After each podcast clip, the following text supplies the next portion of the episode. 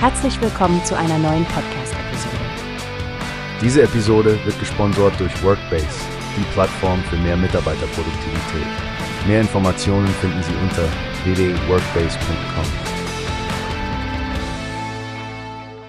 Hallo Stefanie, hast du schon von der neuesten Entwicklung von Huawei gehört?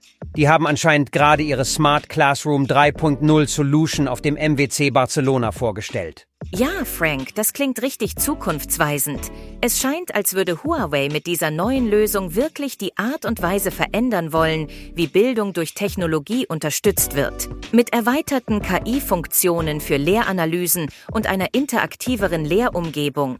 Sehr spannend. Genau.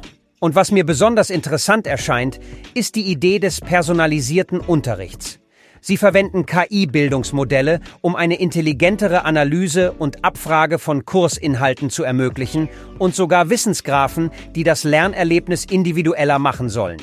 Richtig, und das alles passt zu dem, was Windley in seiner Eröffnungsrede angesprochen hat. Die Digital Natives, also unsere Generation, die mit dem Internet aufgewachsen ist, erwartet eine Bildung, die digitale Fähigkeiten fördert und innovative Talente entwickelt. Huawei will hier anscheinend Akzente setzen und mit Partnern aus der Branche zusammenarbeiten. Sie sprechen da auch über die Evolution ihres Klassenzimmermodells.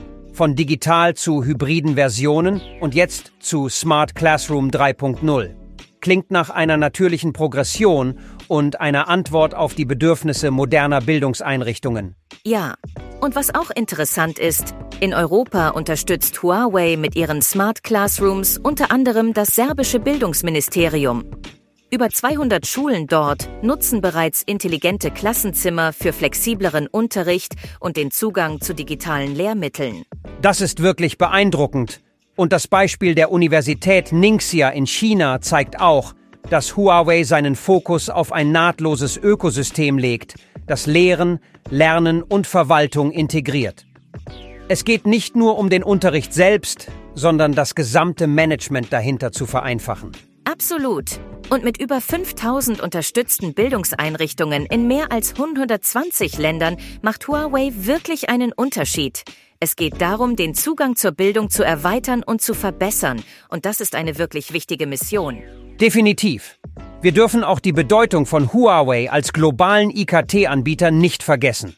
Mit über 207.000 Mitarbeitern in mehr als 170 Ländern hat das Unternehmen eine weite Reichweite und das Potenzial, die digitale Bildung weltweit zu gestalten. Genau, und die Zielsetzung von Huawei, eine intelligentere und persönlichere digitale Welt zu schaffen, ist spannend.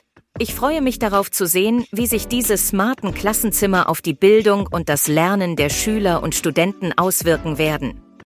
Wie hast du gehört? Es gibt eine Plattform, die wir probieren sollen. Workbase heißt die, hört dir das an. Mehr Produktivität für jeden Mann.